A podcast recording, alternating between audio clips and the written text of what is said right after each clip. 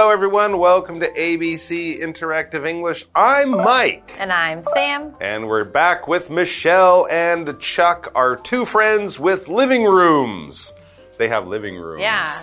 Well, I'm of they course, do. they have a home, so it's likely they have a living room. And they've been talking about decorating their living room, the things they have, the things they need, the things they like. So we're going to spend one more day with them. Now, we've talked about our living rooms yesterday. If you could have all the money you need and, you know, all the people to help you, are there is there something you've always wanted to have in your living room or with kids something you would love to have something you need to have to make it into the perfect living room for your home right now Well, for my home right now, uh, it's a really kind of silly thing, but it would be super nice. Is if you ever look at um, design magazines or you know on TV or whatever, Right. the new thing is those big coffee tables that are actually big ottomans. So they're like, what yeah, they're like really big and they're it's a cov- coffee table chair Um, not really a chair. Or for your more, feet. Yeah, it looks more like it's for your feet, Oh, but it's okay. not. It's meant to be a table, and but it's all padded and soft, and Oh. you know, soft but hard enough that you could put a tray on it and still could eat on it and things like that. That's like my dream right now because Okay. my kids won't smash their face on the corner. i see it oh would right be a very safe table to have in my living room, but they're so expensive. little kids running around playing they fall they hit their head and if the coffee table is you know wood or plastic or even glass Anything, anything. metal it can be dangerous Yes. so this would be perfect for Yes. that okay But they are, you can't really find them very well in Taiwan. And the ones that I did see at, at uh, IKEA are not huge and they're still really expensive. okay well let's maybe we'll just get you a coffee table some old pillows and it. we'll just tape the old that will look terrible but we'll be very safe all right guys we're going to get to our dialogue so let's find out what michelle and chuck are up to today and whose living room they're in now michelle and chuck are talking about their perfect living rooms I like my living room, but it's not perfect. What do you mean? It feels pretty wonderful. Here. Look at this photo. It has the perfect living room. It's not bad. I like the throw pillows on the sofa.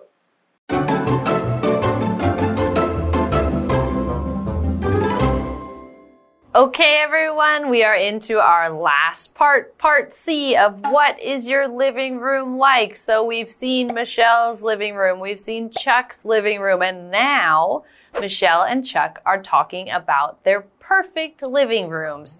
So similar to what we had talked about in our intro, what can they do to make it perfect and comfy and cozy and fit their style? Exactly. So we'll see. Yes, we will see, and hopefully they will be able to get a perfect living room that's just right for them. Because if something is perfect, it is just right for you. You could not make it better even if you could do anything in the world, if someone says, Hey, can I do anything for you?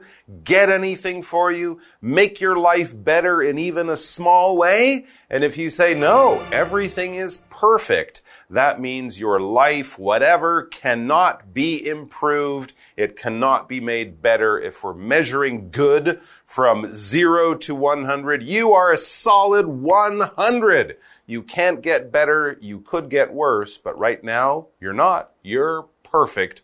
Good for you. Well done. Don't get used to it. Back to the dialogue. Yeah, Michelle then says, So Michelle says, I like my living room, Good. but it's not perfect, Oh. which is a little surprising because remember, Chuck had a huge reaction to Michelle's mm. living room. He says, Wow, it's so wonderful and pretty and lovely. And she's like, Yeah, I like it, but it's not perfect. So maybe there's still something she wants to change. All right. Okay. Well, even though Michelle thinks there are a few things she could do to make her living room even better or maybe even perfect, Chuck just doesn't understand. He thinks her living room looks like something on TV or something you'd see in a beautiful magazine. He says, What do you mean? He's probably looking around, he's surprised. He doesn't quite understand why Michelle has said that. He says, It feels pretty wonderful. He thinks that the living room is lovely and, you know, it's almost perfect. He has trouble trying to figure out what Michelle could make better. Yes, and so we have this word mean, and it's a verb. It's not the word that means like, oh, you're being mean, oh, you're so mean to me. No, it's not like that. It is a verb, and it is the expression or the the meaning. This is where it's a little hard to explain without using the word, so I will try not to say it until the end. But it's the expression of something, uh, the facts of something, or the a statement that says that this is what that thing represents. So, for example, you can say, What does this word mean? It means something, something, something. So, happy means to be glad. So, we use this word to say that things represent, or this is their meaning, this is what, uh, what they. Well, it's so hard to use this word without saying mean. But yes, it's, it's the representation or the expression of that thing, of that fact, of that word, of that statement. And so here he's asking, what do you mean? What is what is it that you think you could change? Like he doesn't quite understand, which is why he uses that phrase, what do you mean? I don't understand. Can you explain it to me? Exactly. If you don't know what someone's talking about, you go, What do you mean? Can you explain it? Make it so that I can understand? Because right now, I don't understand. Wonderful. That's right. It looks wonderful to Chuck. If something is wonderful, it's amazing, it's fantastic, it's really, really good. It might even make you go, I can't believe it. I am full of wonder. I am full of surprise. But really, we just mean very, very good. How's the cake? Wonderful. How was the movie? Wonderful. How was your sister's wedding? Oh, it was wonderful. All of these things were really good in different ways, but they were all really good. Back to the dialogue. Yes, and so Michelle is trying to explain what she means Ah, okay. by going here. Look at hmm. this photo. It oh. has the perfect living room. So oh. for her, this photo is the perfect living room, everything that she wants. And that's what she is trying to make her living room look like. Okay, well, although for her it might be the best living room she could ever have, it seems that Chuck is not that impressed. He thinks it's okay, or as he says, it's not bad.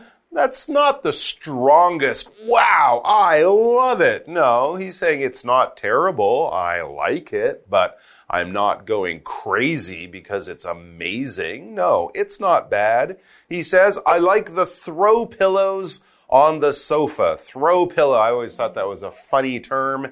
It's really just a small pillow that you often put on a chair or on a sofa, maybe on your bed too, but not that big long pillow that you put under your head. Throw pillows. You could use it to take a nap.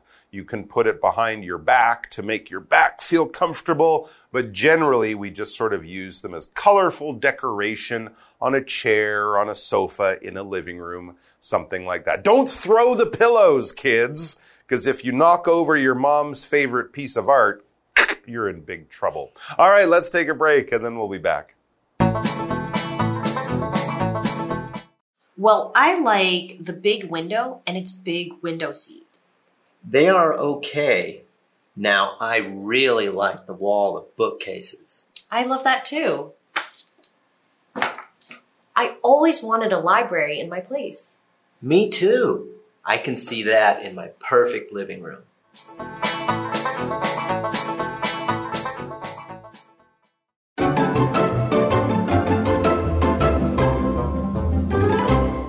So Michelle has a beautiful living room, but she would like to have a more beautiful living room. And to show her friend Chuck what she means, what her idea of the perfect living room is, she showed him a picture. Chuck didn't love it. He was like, eh, it's okay. It's not bad. But he did mention the colorful, beautiful little pillows, the throw pillows on the chair or the sofa in the picture. He liked those. Yes. But for Michelle, there's something else in this picture, in this dream living room that she really loves. Yes, and she says, Well, I like the big window and its big window seat. Oh, that's nice. Yes, I think I also agree. If my perfect living room, mm. A window seat would be just great. Mm. So, a seat, the word seat is a noun, and that means something that you can sit on. So, obviously, what we are sitting on, those are seats. Mm-hmm. Chairs are seats. Mm-hmm. You have a car, seats. Mm-hmm. Um,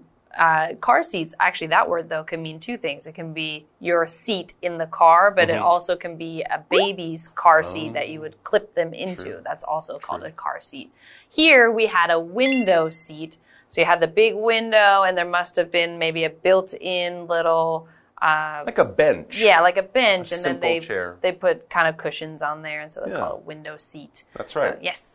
That's a funny word, right? It just really means anywhere to sit. Mm-hmm. All right. On a plane, you'll get a seat. If you're on the bus and it's busy, maybe you won't get a seat. But it could be a chair. It could be a bench. It could be a sofa. Uh, I could say, take a seat on my bed. If you're in the living room, you can sit down there. So really anywhere you can put your bum, relax your legs, and kind of just be happy in a chair sort of position. That's a seat. All right, back to the dialogue. Window seat, you know, a nice little bench, maybe with a thin cushion by the window. You can sit there and read your book as you look at the birds or something like that. Chuck's not in love with it either. He says they're okay. The big window, the window seat, yeah, yeah, not bad. But again, it's not something he thinks is amazing. But his eye, his eye is attracted to something that I might also think is nice in this picture or in a perfect living room. He says, now, I really like the wall of bookcases. A big shelf of books, but not something you can move. Probably something that's built into the wall and it might stretch from the floor all the way up to the ceiling from one side of the room to the other side of the room. Think of a library. Think of the, uh, the, the office of a university professor. They might have all those books in there. He really likes that. Yes, and so Michelle agrees and she Hmm. says, I love that too. I always wanted a library in my place. Hmm. I think a lot of people also have that dream. I don't think I know that many books or that I would read that many books, but it sure would look nice in my house to have a library. I have more than enough books for a big library, but I can't find someone to do the work. So if you guys can build me a library, give me a call. Anyways, back to Chuck. He says, me too. Yeah, like you, like me. A lot of people think having a beautiful wall of books or a library would be great. And as he says, I can see that in my perfect living room. Maybe not the window seat and the throw pillows, but the library, I want it. What is a library? Well, it's something you'd like, I'd like, I'm sure many of you would like. It's a tushu guan. Is that right? Mm. There you go. It's a place that you might go. Maybe it's a special building in your town, school, university, a special building you go. And if you have a card and all that, you can borrow books for a week or two and take them back. Or you could use it to talk about that big area, that area in your home where you have books, hopefully a lot of books. If you just have one little shelf with a few Spider-Man comics, I'm not sure you could say that's a library. You kind of need more than five old comic books to have a library. But if you're a big reader, if you're a bookworm, someone who likes reading and you collect your books and you love to look at them, maybe you lend them to people, but if it's your library, you don't have to do that like the other kind. But basically, it's a large collection, either personal or in the town, uh, a large collection of books for people to read and enjoy. You can borrow books from my library, but please take care of them. Okay. Okay, thank you very much. All right, that is, guys, that's all the time we have. we'll be back with more great dialogues, and until then, maybe we'll see you sitting on a window seat enjoying the throw pillows in your library as you look at the birds outside in your perfect living room. We hope so. So nice. Take care, everyone. Bye bye.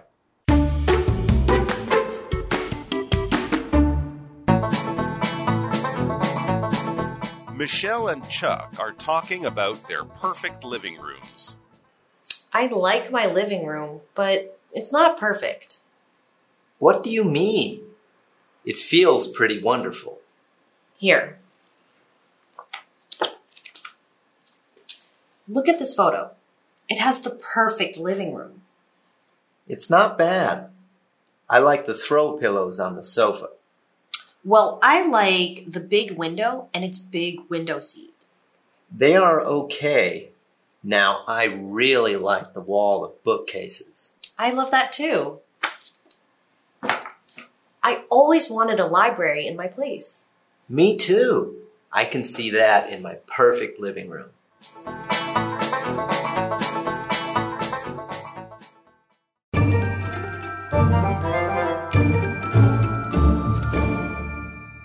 Hi, I'm Tina。我们来看这个的重点单字。第一个 mean，mean 动词，意指、意味。它的三态是 mean、meant、meant。What does this word mean？这个词是什么意思？下一个单字 wonderful，wonderful 形容词，美好的。We had a wonderful time at the beach。我们在海滩度过了美好的时光。下一个单字 seat。 Seat 名词，座位。Please find a seat and make yourself comfortable。请找一个座位，别拘束。最后一个单词，library，library 名词，阅览区、图书馆。I spent the afternoon reading in my dad's library。我在我爸的书房阅读了整个下午。接着我们来看重点文法。第一个，talk about，谈论。 这是一个不可以分开的动词片语哦。About 是介系词，指的是关于、有关。我们来看看这个例句：We often talk about our favorite movies during lunch。我们常常在午餐时谈论我们最喜欢的电影。下一个文法，look at，看着。当 look 指的是看、注视的时候，是一个不及物动词，它的后面要先接上 at，再接受词。我们来看看这个例句。I looked at the clock and realized I was running late. 我看着时钟，意识到我要迟到了。Be running late 指的是迟到。最后一个文法，a wall of 加名词，指的是一面的什么东西的墙。Wall 指的是墙壁、围墙。课文中讨论的是特定的一面墙，所以使用定冠词 the。我们来看看这个例句。Johnny has a wall of CDs in his room. Johnny 的房间有一面 CD 墙。以上就是这一课的重点单词跟文法，我们下一课再见，拜拜。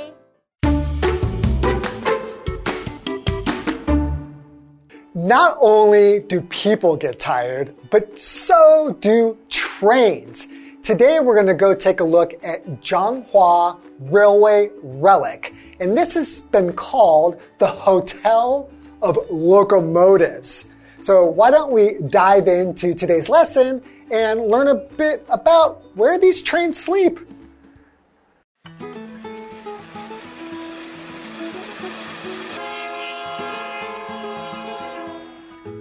Zhanghua Rail Station's famous sector garage was completed in 1922, at the same time as the railway's coastal line.